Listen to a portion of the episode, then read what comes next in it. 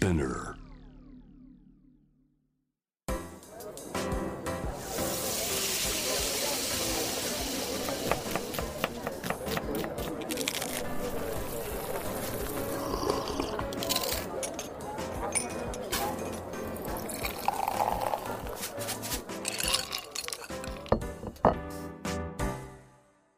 アジナ副音声Voice of Food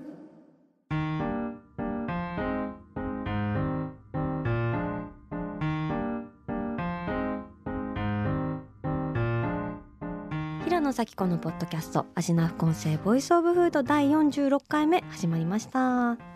この番組は365日食べ物のことしか考えていない食のしもべことフードエッセイスト平野咲子が毎回テーマに上がるフードについて熱く語り音楽のライナーノーツみたいに美術館の音声ガイドみたいに食をもっと面白く深く味わうためのトークをお届けする番組です。今回はアストロノミーの最前線で何が起きているのかというお話の後編をお届けしたいなと思います。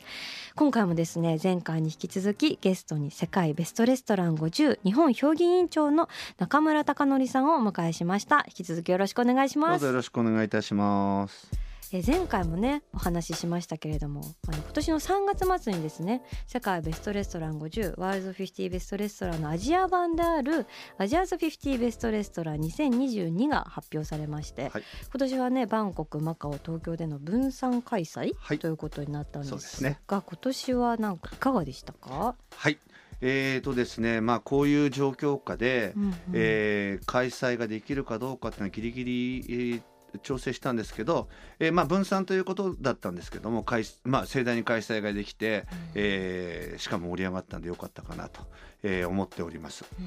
例年だと、はい。それこそこう一つの場所でっていう感じはいなんですか、ねそうですね。こうんのアジアのベストレストラン50っていうのは世界のベストレストラン50のいわゆる地域戦のような形で、うん。2013年に設立されてちょうどまあ10年なんですけど、えー毎年1回この3月末に、えーバンコクとかうん。マカオとか、シンガポールとか、まあ、オリンピックのように、まうん。あ、あの年に1回、まあ、1,000人規模で集まってやるんですけども、うん。今年はちょっと移動がやっぱなかなかできないので3箇所分けて、えーバンコクとマカオと東京と分けて同時開催ということでうん。東京はパレスホテル東京で開催されて大体まあ250人弱の方にお越しいただいて、まあ、盛大にやれたと、えーそういうことでございます。私もお伺いしたんですけどすごいね。もう華やかだありねがとうございます。はい眩しい感じではい繰り広げられておられましたけれども、はい。今年はちょっとその特殊ルールであの票が入っていったみたいな話もありましたけれどもはい。えーとですね、このまあこれ投票によ投票者の投票によってこのランキング決まるんですけども、まあアジア中には318名の投票者がいてですね、えーまあそういう人たちは年に1回投票して、えーまあその順位を決めるんですけども、えーその1人の投票者が10票持ってるんですね。なるほど。1回につきうん。10レストラン記入できると、うん。1位から10位まで、うん。そのうち自分が住んでるうん。エリアのレストランを6個までかけると。なるほで自分のエリア以外、まあ、日本の投票者だったら日本以外の国を4票かけると。合計10票、うんうん。それがまあちょっと海外渡航がこの1年半ぐらいは難しかったのであの海外票に関しては2票までということで合計8票1人持ってると、うんうんうん。そう。えー過去ね1年半に実際自分が行ったレストランじゃないと投票できないなるほど、はい、そういうルールになってます。じゃあもう本当に世界中を食べ歩いてる方だね。そうですね。はい。投票者はまあアジアベストレストラン50であれば、まあ、アジア中に、うんえーまあ、食べに行ってその中で自分がここだと、アジアで一番だと思っているところを投票できるという、まあ、投票自体はそうシンプルなんですけどね。うんうん。はいじゃあ今年のその注目すべきトピックというか多分いろいろあると思うんですけれども、はい。はい。えーまずですね、えー10年ぶりに日本のレストランが1位になったっていうのは最大の もうね私あのーあそのまあに日本評議員長になってうんうん1位に、自分が評議員長のうち1位になってほしいなと思ってようやくなんです、なるほどまあ、逆に言うとそれだけ結構ね熾烈なんですよね。日日本の人はやっぱり日本のレストランが世界で最も美味しいっって思っていらっしゃると思うし僕もそう思うんですけども、でもこのレストランランキングって美味しさ以外にもいろんな要素があるので意外とアジアはですね、美味しいとこも楽しいレストランもたくさんあるので結構熾烈なんですよね。なるほどそんな中で、はい、え東京のデンさんというお店が1位に選ばれましたけれども、はい、デンはどんなお店というふうに、はい、はい、デンはですね日本料理のお店です。はい、で日本料理のお店が1位になったのは初めてのことなのでそっかそうなんですよ、だからまあ僕は日本の評議員長として日本の料理が日本料理で1位になったっていうのはちょっと嬉しいなとは思っているんですけども、うんうん、で、えー、長谷川在優さんという、えー、料理長さんがやっているレストランで、うんうん、えー、東京の神,、えー、神宮前にあるレストランですね。うん、で基本的に長谷川さんの料理っていうのはきちんとしたその懐石料理も学ばれてあのベースはしっかりした技術持ってらっしゃって、はい、えー、なんですけども多くの人が評価するのは、まあ、楽しいうん。美味しいのは当たり前だけどやっぱりあそこに行くと殿に行くと楽しいっていう人はすごく多くてですね。あのそういう楽しさっていうのも殿っていうレストランの魅力の一つかなと。はい、それこそスペシャリテデンタッキーフライドチキンっていうね。そうですね、はい、はい、手羽先にそうですね。中に、えー、もち米が入っていたりあのそういうこうでもねそのあのなんで日本料理でそういう、うん、あのフライドチキンなんだっていう人もいるんですけども、うん、実はちゃんと脈絡があって、うんうん、それでその日本料理っていうか懐石料理の中でおしのぎっていうのがあるんです。あなるほど。要するにあの、まあ、お酒飲んだりするのに、うん、やっぱお腹空いてるからちょっと、ちょっとした手まり寿司だったり、はいはい、ご飯物ちょっと出たりするの、おしのぎっていうね。うんうん、で彼に彼のレストランにとって、うん、にとってデンタッキーっておしのぎなんですよ。なるほど。でしかもですよあの蓋物なんですよ。ちょっと笑っちゃった。そうあのー、KFC 的な感じの紙箱に入ってるんですよね。確かに。もう見た目はだからもう、まあ、ある種パロディーなんですよ、うんうん。うん、でも蓋を開けて熱々のハッてした感じとか手で取ってしかもそのおしのぎ的にこう食べるとかっていうのが実は結構すごく考えられててあじゃあそこまで深く読み解くことで見えてくる哲学だったりもやっぱあるっていうことですね。そうですね、あとその日本にはもう本当にね、うん、あの茶会席の名店もたくさんあるし、うん、料亭も本当に素晴らしい、えーと、日本料理屋さん本当にたくさんあると思うんですよ。だけどそのフーディーの人で海外からたくさん来た時に、そういうとこもちゃんと行ってるんですよ。京都の名店、東京の名店、うん、でもやっぱりね同じ季節ずっと回ると割と同じ食材がずっと出てきたりした時に、はい、どうしてもちょっと食べ慣れないもんだと疲れちゃう,、うんうんもうすぐ6月5月6月、うん、鮎が出てきたりハモが出てきたり。で,、ね、でもどこ行っても鮎ハモ鮎ハモだと 海外の方僕らは鮎素晴らしい美味しいこの時期も鮎食べたいと思うんですけど、うん、でも食べ慣れない人は川魚、うん、目がついてるとか肝がちょっと苦手とか、生きたまま焼くのも苦手、宗教的苦手みたいな人は、やっぱりちょっとそういうこともあって伝の場合は、その人が何を食べてどういう経路できたのかってちゃんと聞き出して、だったらちょっとこれどうっ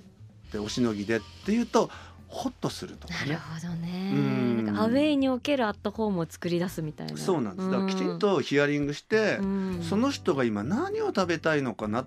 ていうことの創意工夫の中で彼のメニューっていうのが今できてきてるのでそうだからおもてなしってなんだろうなって僕もすごく自分もお茶やってるので、どうしても形式的になっちゃうと本当のお茶の本質とか日本料理の本質茶会席の本質生きてこないのでそういうなんかおもてなしの本質が「天」っていうレストランにあるんですよ。なるほどでこの世界ベストレストラン50とアジアベストレストラン50って、アート・オブ・ホスピタリティ賞っていうのがあって、はい、おもてなし賞があって、うん、これアジア版も世界版も電は2回とも取ってるんですよ。なるほどね、うん、納得。はい、ちょっと長くなりましたけど伝っていうのはそういうことでアジア中世界中から評価されてるっていうことだと私は理解しております。めちゃくちゃ深まりました。ありがとうございます。あとそれこそ今回はあのベストフィメールシェフではい。日本人のシェフが選ばれましたけれども、はい。ご紹介いただけますか？はい、庄司夏子さんエテというあのレストランをやっている庄司夏子さんが、今年えまあアジアのまあベスト女性賞ですよね、はい。フィメール賞をお取りになってですね。う、んめでたい。もう本当に僕もあのおめでたいというか本当誇らしい気持ちで。う、ん。で、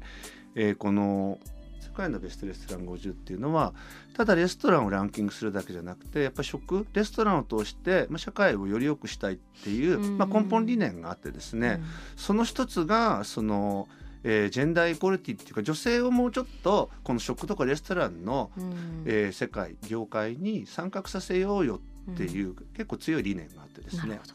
えー、と僕のようなその評議員長とか投票者も半分女性にしなきゃいけないルールがあったりして。なるほど。でもうちょっと女性を活躍できないかっていうことでこの女性シェフ賞っていうのを設けていて。うん。で日本はねまあ日本だけじゃないんですけど特に先進国で日本っていうのはレストラン業界ホスピタリティ産業で女性が活躍してないと思われてるんですよ。なるほどね。国外から日本を見た時に。うんうんうんそうじゃないんですよ、うん。そうじゃなくて女性はすごい活躍してると思うんだけど表に見えないんで、うん。やはり彼女みたいな人が女性シェフ賞をアジアの投票者が投票して選ばれたっていうのはすごくあの日本にとってもすごくいいことだと思うし、うん。多くのこの業界で働いてる女性の人たちあとはこれからそういうシェフとか飲食業を目指したいっていう女性に大きな勇気を与えたんじゃないかなっていうふうには思う思います。なるほどね。2年前にもねアジアのベストパティシエ賞もそうなんですよさん受賞されているということで。彼女はすごく、ん。あのもう器用というかすごく才能があって、うん。まあ、彼女が作るこう、まあ、ケーキですか、うんうんスイーツですね、うんうんっていうのも芸術作品みたいなものなので彼女はシェフとして多分自分はあの自分はシェフだと思ってるんですけども、うん。でもパティシエでも評価されたんで去年はパティシベストパティシエ賞をお取りになり今年は女性シェフ賞をお取りになったということで両方両方お取りになるってなかなか珍しいことだと思うんですけど。うん私もねあのお店を開きたての頃から庄司さんお知り合いだったりするので本当にもう昔から絶対この2つの賞を取るんだみたいな感じで彼女明言していて私がその時にあの「いやーその夢叶えてね」って言ったら「夢って言葉は嫌い。そこに目標と現実があるだけだよ」って言われましてもう惚れちゃいました本当に。かっこいいなって思って。そういう方ですよね。はい、まあ、うん。彼女はそういう、えー強い意志と目目的っていうかうん。目標を持たれている人で、うんあのそういう人間的にもすごくみんなが応援したくなる要素を持たれてる方ですよね。で本人もすごいスタイリッシュな方なのであの多くのあの日本だけじゃなくてアジア中の女性が多分の憧れになる人じゃないかなって僕は思ってますけど。なるほど。はい、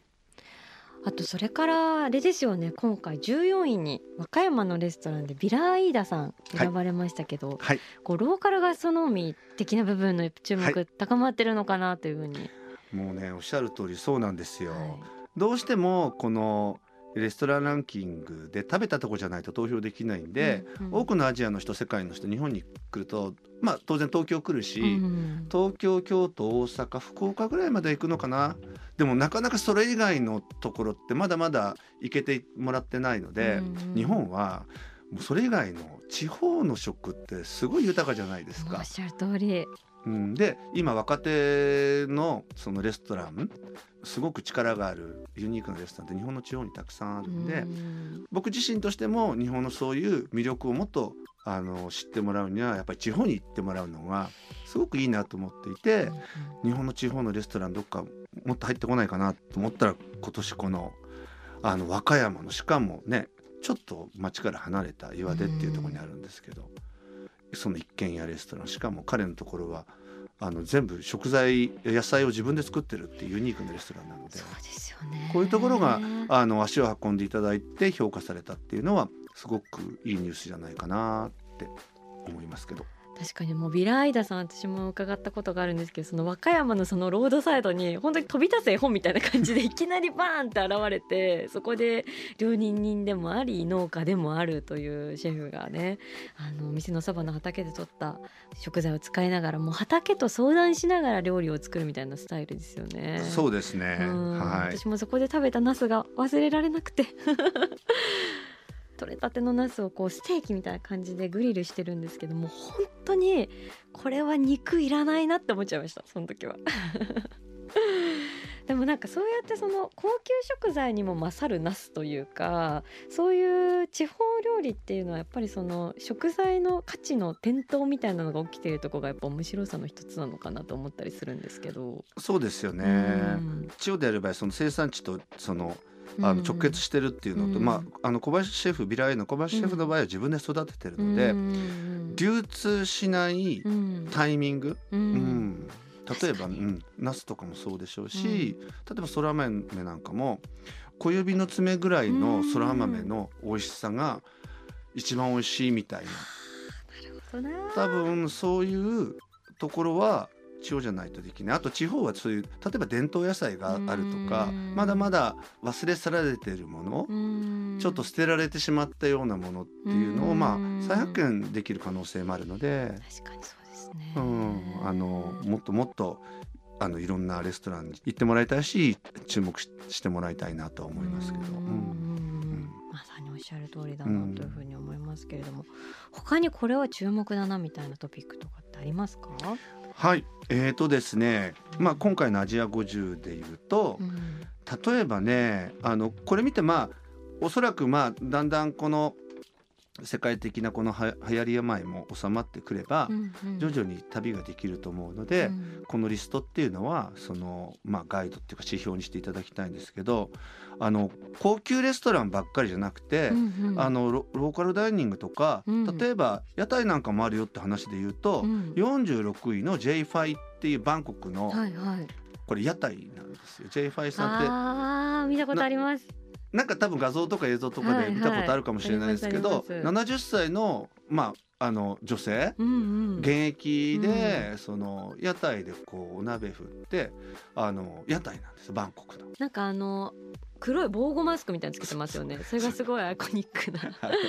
あのはいあの彼女のとこの屋台の名物料理がカニのオムレツなんですけど、はいそれも巨大なバーナーですごい火力でバーってやるんですよ。でそれがもう火が熱いもんだからそういう鉄工所のなんか人が被るようなあの防護マークみたいなの被ってやるんですけどそれはまあかっこいいしで美味しいんですよ。へえ伺ってみたい。はい、うんあの例えばそんなところうんもう僕バンコク好きなんでまたあの行けるようになったら行ってみたいなと思ってみたり。アイコン賞が今回韓国の女性の僧侶の方でジョン・クワンさんっていうのが選ばれたっていうのもね、はい。興味深いなと。そうですよね、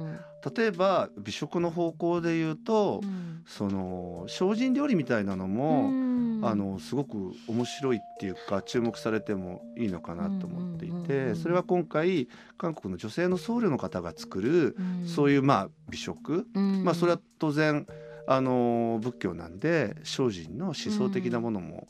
あの入ってると思うんですけどそういうところもランキングであのランキングとか特別賞で注目されているっていうのが、まあ、その食の美食の多様性っていうのではすごく面白いんじゃないかなって、うん。えー思いますね。やっぱり日本のガストロノミーにおいても、うん。その精進料理だったりとかあとそはい。のお茶の世界であるとか、はい。そういった歴史的な文脈みたいなものがすごくいい影響を及ぼしているようなお店とかもたくさんあると思うんですけど、はい、それこそレフェルベソンさんとかね、はい。今回71位にランクインしてるはい、50の常連のお店ですけど、はい。こちらもそういったお茶の世界とかねあと、はい。多分ジョン・カーンさんとかも行かれてたと思うんですけどそういうはい。プレゼンテーション行われているなっていうのは興味深いなと思います。あのレフェルベルソンス、ね、名前忍シェフは、うん。もちろんそういう文化的背景なこともよくよく考えて構成されているので、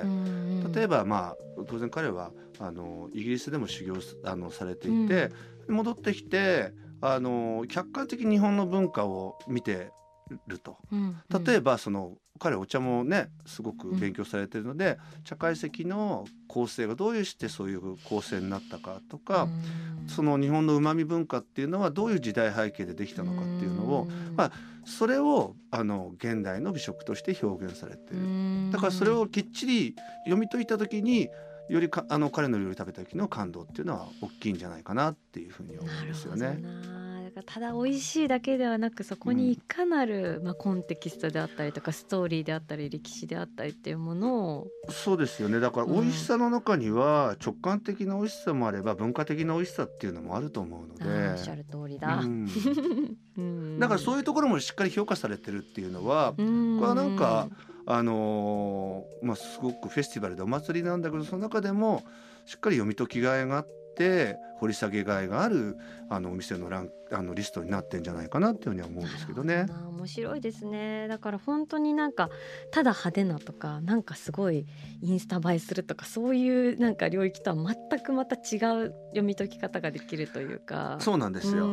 ん。すごい私そのガストロノミーでスリリングだなと思うのが、うん。そのある種のそのルールをどう破っていくかあるいは破らないのかみたいなそのルールとか慣習みたいなものをそれぞれがどう捉えてどういうふうにアウトプットしていくかみたいなすごい興味があって、はい。例えばやっぱ三つ星レストランってテーブルクロス引いてないってありえないじゃないですか。はい。なんですけど50に出てくるような店って全然そんなの関係ないぜっていうお店もたくさんありますよね。はい。はい。なんかそういう部分だったりとかあとはい美味しさについてもさっきおっしゃったように、単純に美味しいとかだけじゃなくて、はい。文化的背景ゆえの美味しさとか、はい。もう他の人からしたら美味しくないようなものも美味しさとして提供するとか,、はい。なんかそういうところのこうキワキワを攻めるみたいなのが、はい。すごいこう見ていて面白いなっていうふうにあ思うんですけど。おっしゃる通りそうだと思うんですね。なので、あのこれよくいろんなあの投票者の人とか、あの専門家と話するんですけど、うん。シェフとも話するんですけど、直感的な五感の美味しさって、うん。やっぱりその個人差もあるし、うん。その自分が生まれ育ったその地域とか例えば社会的なその約束で味覚で作られるんで、おそらくね食べて直感的な美味しさって3分の1ぐらいじゃないかと思うんですよね 評価するときに。確かにそうですね、うん。だから自分たちもパッてじゃあインドのカルカッタ行って、うんうんそこの住んでる人と同じように美味しいって感じるかっていうと、まあ、なかなか難しいところもあるかもしれない。うんでも例えばカルカッタに半年住んだら分かってくる味があったりすることもあると思うんですよ。なのでその美味しさっていうのはその例えば時代背景もあれば、うん社会性もあれば、あとその時々のなんなんだろうななんだ旬な味っていうのもあると思うんですよね。でこのリストの特徴っていうのは毎年審査員変えるんですよ3分の1。まあ一般的に若返っていくんですけど。時代時代の時代性の旬が反映されるんですよね。な。るほどね。うん、うん。だからそれが時とともにやっぱり美味しさの感覚とかうん。そこの範囲うん。どこまでを美味しいっていうものに管轄に入れるのかっていうのもうん。時代によって変わっていくはずなのでそこの際がうん。今はどこの際なんだっていうのも読み解くのもうんあの面白いんじゃないかなと思うんですよね。確かになやっぱりガストロノミーってそこの際のまあ挑戦というか部分大きいなというふうに思ってそうだからどこまでうん。食その食材をうん。じゃあ虫はありなのかとかねうん。よくその話題になるんだけどね。どの牛までいいなのいいのかとうん。かアリはいいいよくてうんじゃあバッタはよくてうんうんじゃあカメムシはどうなんだとかね わかんない。水生昆虫どうなんだとか。だからすごくくそういうのはなんだろうなまあでも考えていったらすごい面白いんじゃないかなと思うんですけどね。確かになんかそれによってこう自分もまた発見したりとかその食べる人間にとってもそれをによってなんだろう一回自分が壊れたりとか でまたなんか再構築されたりとかって発見とか驚きみたいな部分って本当に大きいですよね。だから本当はそれはファッションとか現代アートの感感覚だと思うんですよ。確かに。どこまでアートと呼んでいいのかとかうん。どこまでファッションと呼んでいいのかっていうのはファッションはアートやってきたはずなんだけどうん。今あこういっちゃなんだけどそこまで元気じゃないっていうかレストランがそこに多分そこになってる部分はすごくあると思うんですよね。確かにな、まあ、だからこそそういった医療域というか別の領域のあの業界の方とかもやっぱ50に対してすごい面白いみたいな視点で見てるってのはあっていうそういう人たちが注目してるのはそういうところだしうん。まだね食の業界は表現の自由があるんですよ。確かに。表現の自由表現の不自由とかって。アートの領域で語られがちだけどむしろあのー食のレストランの中の方がもっと自由にまだ表現できるんじゃないかなと僕は思ってい確て、うん。まあ、自分はまあジャーナリストでいろんなファッションやデザインとかねはい。建築とかアうんートとか興味あるんですけどでも今自分はここはすごい面白いなと思ってるのはまだまだ表現の自由がある。確かに。いやー本当にその通りこの表現この領域すごいみたいなことって何かありますか？例えば、うん。今中南米で自分えっとえちょっと前にコロンビアに行って、うんえー結構小さい動物食べる風習があってなるほど。ペルーだとクイっていう、はいはいはい。お料理？うんうん聞いたことあります、うん。うん。あのーそれ伝統的にお家にクイっていうその、うんうん。まあモルモットみたいな、ね。うん。それをその野菜くずとか食べさせて、であの年に1回とか、うんそのお祝いの時にそれ潰して食べるみたいな、例えばこの間僕食べたのはカピバラとかね。美味しかったですか？美味しいんですよ。へー。要するに、うん。あの皮ごととか、うんうんあれごと食べられるんで、うんちっちゃいから、そうなん。だ、小豚美味しいじゃないですか小豚。豚美味しいですもんね。小豚美味しいでし小豚ょの丸焼き美味しい、うん。だったらもっとちっちゃい小動物でカピバラ1匹とか、うん。丸焼きとか、でもそれがちゃんとねその文化背景に即した食文化としてあるんですね。そうもちろんもちろん、うん。だからでもそれ他のジャンルで表現すると多分、うんうんなかなか難しいこともにあるんじゃないかと思うんで、うん。食だと、まあ、まだ許されるっていうかね。だって食文化だからそうだから日本だってねそれはあの沖縄の久高島行けばうん。いまだにそのイラブうん。イラブ海ヘビっていうのは伝統的にうん。あの作られて食べるし、海ヘビ美味しいですもんね。うん、海ヘビのスープねとかうん確かに。ヘビってでもね食べ物になると美味しいってなるし不不思議ですよね。うん。不思議面白いですね。カピバラ可愛いって言いながらうん。でも一方でね美食になるとか。なるほどねえー私もなんか一個話していいですか？はい。もうこれは何なんだっていう体験があのアルケミストっていうはい。コペンハーゲンにある,、はい。ある結構数年前にできてもう結構注目されてる、はい。あのレストランがあるんですけど、はい。そこがその50の料理ではなくて、はい。50のインプレッションっていう言い方をしてるんですよ。はい。で最初ラボのような場所に通されて、はい。でその後ドーム型のフルスクリーンみたいな場所でご飯食べて、はい。もう最後迷路みたいな場所を妖精がキャンディーを持って歩いているのをキャンディーをいただくみたいな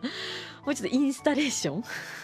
インスタレーションですね。そうもうになっちゃってるんですけど、はいそこはすごいその社会課題に対してはもうかなり先鋭的な表現をされていて、それこそプラスチックファンタスティックっていう料理があるんですけどそれはそのタラのお料理なんですけどその皮目のブイヨン部分をプラスチックに見立てるんですよね。でその北ヨーロッパっていうのは今取れるお魚の3分の1から消化器官にプラスチックが検出されるっていうレポートがあってそれをベースにしてその社会的なメッセージをダイレクトに表現させたお料理とかを提供してるんですけど面白い。結構衝撃っていうか。なかなか際を攻めてますね。そうなんですよもうなんかちょっと落ち込んじゃうんですよねなんか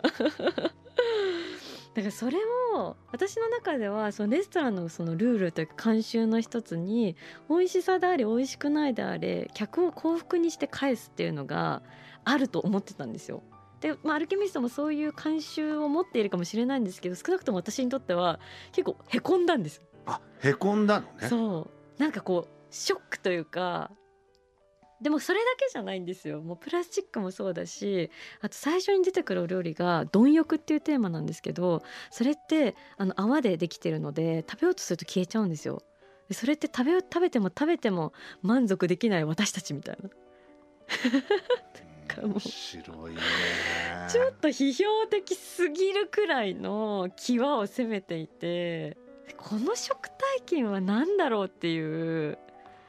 のがちょっと私はシェアしたかったです。まあまさにインスタレーションですね。僕はアルケミストは行ったことないので、もうぜひ行ってみたいですね。あぜひぜひあのノーマンの近くにあるのあ、で行きます。はいまあそういう意味では自分も一例をちょっとはい。付け加えてもいいですか？朝倉さんご存知だと思うんですけど、はい。あのバンコクにガガンっていうレストランがまね、さに。はい。あうのーん。あガガンさんっていうカルカッタ出身にインドの方がやってて、あこのアジアのベストレストラン50では4回連続1位取ったレストランの、なんですけ、ど、まあ、僕はまあ何回か行った時に、はい。その2016年か17年かに彼があの作ったお料理で Lick It Up っていうの食べた？食べた？食べましたあれ僕はあれをまああのし視聴者の方にですね、うんちょっとだけ簡単に説明すると、そのそのチャツネをお皿に3色塗って、それをあのカトラリーなしでうん皿ごと舐め上げろっていう料理なんですね。超絶マナー違反そう、うんそれでえっ、と Lick It Up って多分キスのおあの多分楽楽曲名っていうかはいはい曲名であって、僕最初あのバンコクの彼の店で食べた時にシェフのガガンさんがでかいラジカセにうんうんそのキスの音楽をかけかけてうわーって入ってきて それ全員で皿舐めろみたいな。ではいはい皿をうん舐めちゃうんですよこうやってペロペロ。これでみんなあっけに取られるわけですよ。うんで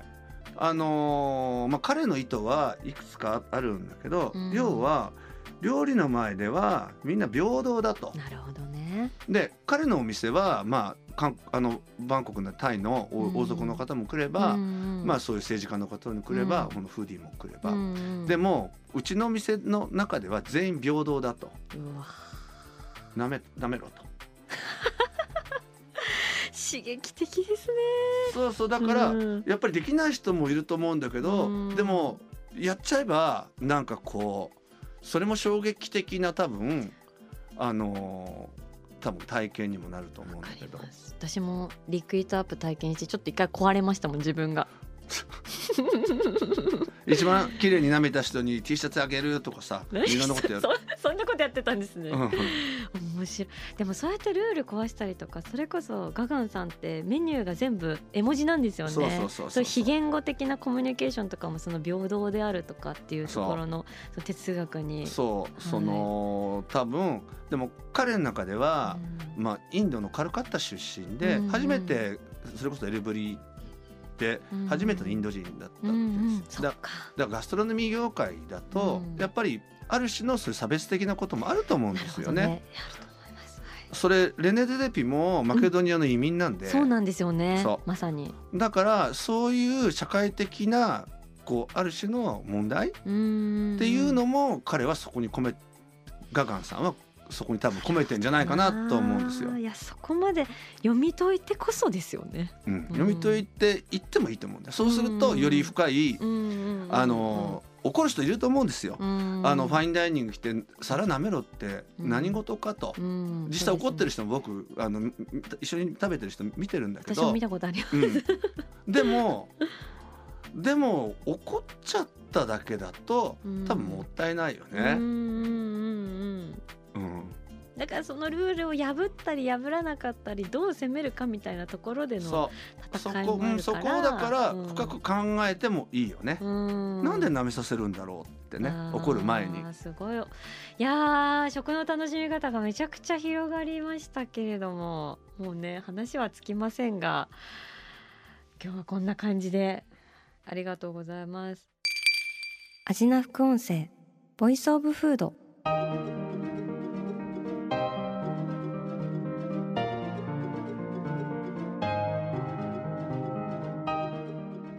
というわけで今回も前回に引き続き、えーガストロノミーの最前線で何が起きているのかというテーマで世界ベストレストラン50日本評議員長の中村貴則さんにお話を伺ってまいりました中村さんありがとうございましたこちらこそありがとうございました。いやごい面白かったです。あ本当です。ちょっと喋りすぎた感がありますけど 大丈夫ですか？な。いです。やっぱりこうね50っていうまあ50っていうふうに呼んでますけどそのはい。50総括していくとやっぱ食の何かしらのそう趨勢というかそういうのが見えてくるんだなっていうのを実感したんですけれども、はい。そうまあそういう読み解きのなんかこう、えー懐の深さがあるのかなっていうふうには自分も思っていて、なのでまああのこのアワードは自分もあのあの応援してってシェフたちも、えー応援していきたいなっていうふうにはあの思っております本当に美味しさだけじゃなくてそこから広がっていく物語だったりとかね、うんその土地に対する思いであったりとかあとは歴史や文化や本当社会的な課題までいろんなものを背負い込んで食がここにあるんだっていうのをなんか改めて発見させられてもうなんかさらなる探求が尽きないなっていう。そうですね。あとまあ食なんでね基本楽しいので、うんそうこういうのそういうテーマも美味しさだけじゃなくてそういういろんなテーマを人々とシェアできる一緒に食べてる人もシェアできるってこれが多分すごくこの多分アワードもそうだしこのレストランが今にこれから担っていける、あの要素なのかなっていうふうに自分は思ってます。なるほど、はい、これからねちょっと旅も再開できるかなみたいな空気も出てきたのでみんないろんなところで出会って食のね新たな物語をみんなで紡いでいきましょうっていう。さすがですね。いやいやいやはい。中村貴則さん2週にわたってありがとうございました。どうもありがとうございました。番組では引き続き皆さんの好きな食べ物へのメッセージを募集しています。メッセージを紹介させていただいた方には番組オリジナルステッカーをお送りしています。メッセージはアジナフコンセのインスタグラムをチェックして送ってください。そしてアジナフコンセは毎週月曜日に配信しています。さらに JWAVE のラジオでもお聞きいただけます。毎週金曜日深夜12時半から FM81.3JWAVE こちらもぜひチェックしてください。平野咲子が届けるアジナフコンセボイスオブフード。次回も食べ物への愛を声にしてお届けしていきます。あーお腹すいた。